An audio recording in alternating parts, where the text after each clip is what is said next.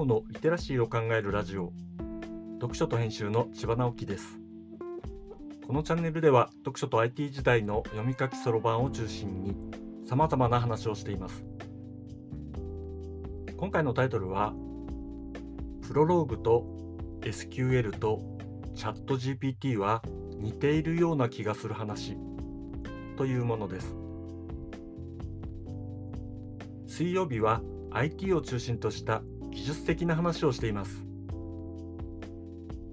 40年も前のことですが人工知能界隈でプロローグという言語が流行ったことがありました。当時の通産省が主導した第5世代コンピュータープロジェクトの中心的なプログラミング言語として選択された言語です。パラダイムとしては論理プログラミングに分類されています。一回述語論理に基づいてデータ間の関係を記述して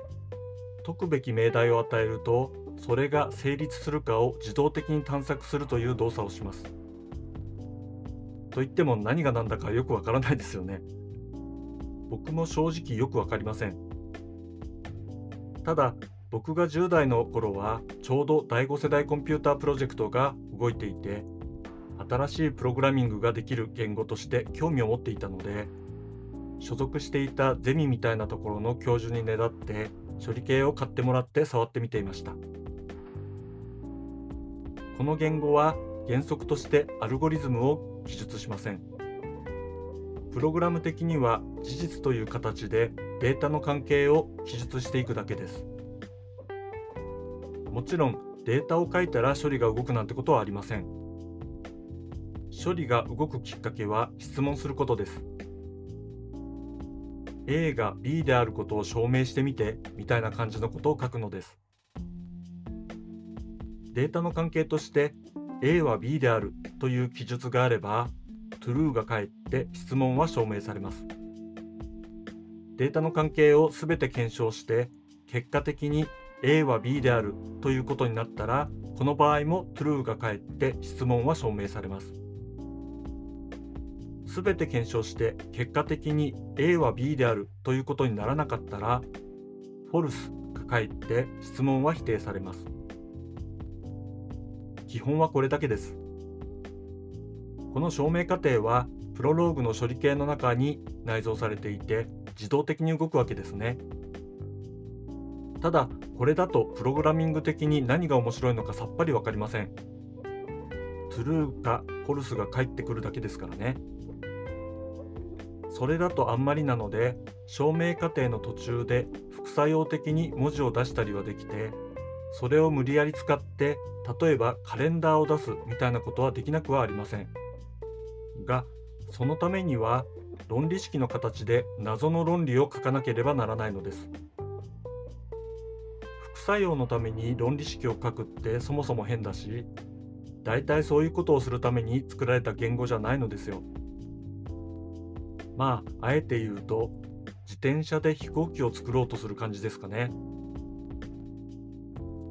今ならこの言語の価値はある程度わかります。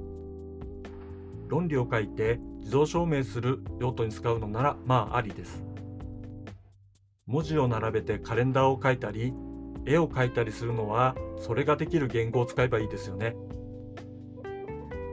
でも当時はそんなにリッチな世界ではありませんでした。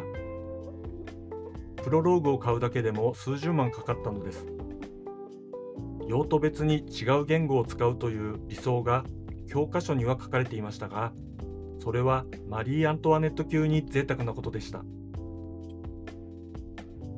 だからある意味万能なプログラミング言語が求められていて人工知能に使えそうなプロローグはそんな夢を叶えてくれるのではないかと思って夢破れたわけですね。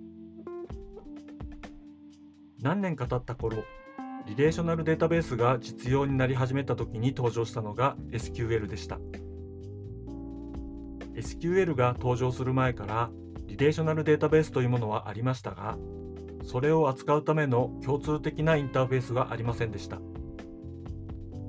リレーショナルデータベースは当時の常識的なハードウェア上では CPU やメモリを爆食いするものでしたがハードウェアが実用レベルに達したのと同じくらいの時期に SQL という扱いやすい検索言語が登場したことでそれまでのデータベースシステムを駆逐してしまうくらい普及しました。SQL は自分が必要なデータの形を指定するとデータベースがデータを組み立てて返してくれますが原則としてどのようにデータを作り出すかをアルゴリズム的に書く必要はありません。処理系が内部で戦略を立てて効率的な方法でデータを組み立ててくれるのです。随分後になってからですがこの動作はそういえばプロローグに似ているんだなと思いました。今考えるとプロローグは副作用的にデータベースのように使えるもので僕は卒業研究でまさにそういう見せ方でプロローグをプレゼンしたのでした。このアルゴリズムは書かないけれど処理は動くというイメージは今流行のチャット GPT にもよく似ているなと思います。もちろんそれらの仕組みは全く違っているのですがデータと内蔵されたアルゴリズムから思った結果を引き出せるというのはなんとなく既視感があるんです。そして思った結果を引き出すために遠回しにちょっと難しいことを書かなければならないというところもなんだか似ていて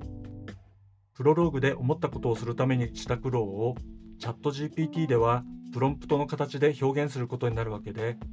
これはこれで苦労しそうだなと思うのですそして記述の難しさと出力表現の自由度の低さがそれなりにバランスした SQL というのは案外よくできているものなのだなとも思うのですね。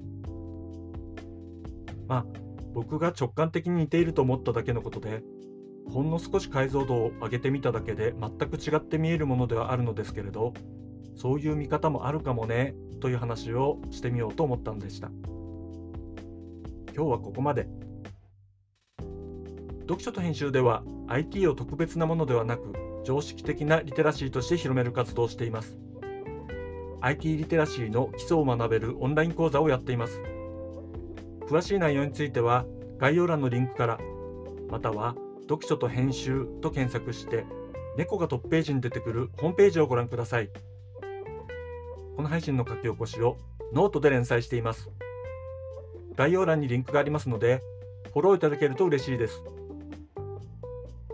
今日もワクワクする日でありますように。千葉直樹でした。ではまた。